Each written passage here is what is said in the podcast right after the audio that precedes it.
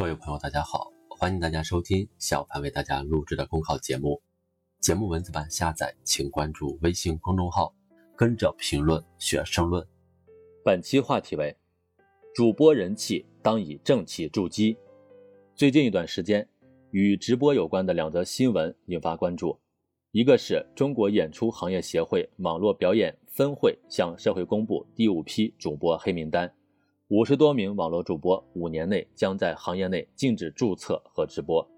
另一个是在全国两会期间，针对电商直播出现的一些问题，有代表提出加强直播带货监管的建议。在直播经济欣欣向荣、网络主播红红火火的时候，这无异于一剂预防针，也给我们带来了新的思考。直播经济有多火？一组数据直观明了。有人在助农直播中五秒钟卖掉了六百万只小龙虾和五十万个脐橙，有人只是直播一只猫睡觉就引来两千多万人次围观，单场直播的交易额更是水涨船高，最高达到数亿元。可见，网络直播正在改变人们的生活，尤其是在新冠肺炎疫情防控期间，云综艺、云观影、云养宠等新玩法、新方式层出不穷，带动直播迅速融入人们的日常生活。不少主播成了屏幕里的熟面孔，直播火了，主播红了，人气节节攀升的同时，人们也看到，在一些直播中，本该洋溢正能量的画面，时不时出现一些惊悚恶趣味；本应该传播真善美的镜头，却频频上演打擦边球、超出底线的恶俗炒作；本是讲文明风尚的网络空间，竟也成了传播虚假信息的温床，吞吐污言秽语的垃圾桶。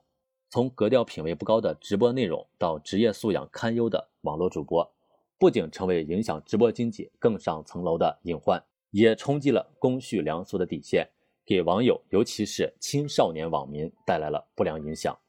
从本质上来说，直播经济的基础是流量红利。对网络主播而言，一部手机可以轻松打开直播入口，但要在这条路上走稳走远并不容易。面对镜头侃侃而谈或许不难，但要聊得既有意思又有意义也并不简单。在能力素养上，主播需要持续投入、时间积累和经验沉淀；在道德品行上，更要经得起诱惑、守得住底线。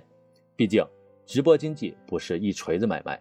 赢得了第一波关注之后，只有弘扬社会主义核心价值观的网络主播，才能成为成熟市场业态的一部分。谁能全神贯注、精益求精？谁在博取眼球、炒作跟风？直播间的观众看得明白，流量很重要，但理清直播经济的流量逻辑更为关键。纵观那些高质量直播，他们的特色不单单在于追求传统的传播量、曝光量，而在于蕴含信息的承载量、价值的含金量。在主播的一言一行中，了解他们的人生观、世界观、价值观，在直播的每一帧镜头里，发现生活无处不在的惊喜。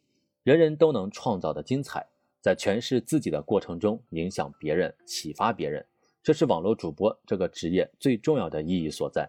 只有正气不衰、财气不凡，才能人气不减、名气不坠。直播经济迎来了风口，还要飞得更高更远。今年的政府工作报告明确提出，电商网购、在线服务等新业态在抗疫中发挥了重要的作用，要继续出台支持政策，全面推进“互联网加”。打造数字经济新优势，直播经济正在按下加速键。推动直播经济健康发展，需要政策扶持，也需要规范管理。要鼓励创新，加强引导，确保行稳致远，实现可持续发展。本节目所选文章均来自人民网、求是网、学习强国。申论复习，请关注微信公众号，跟着评论学申论。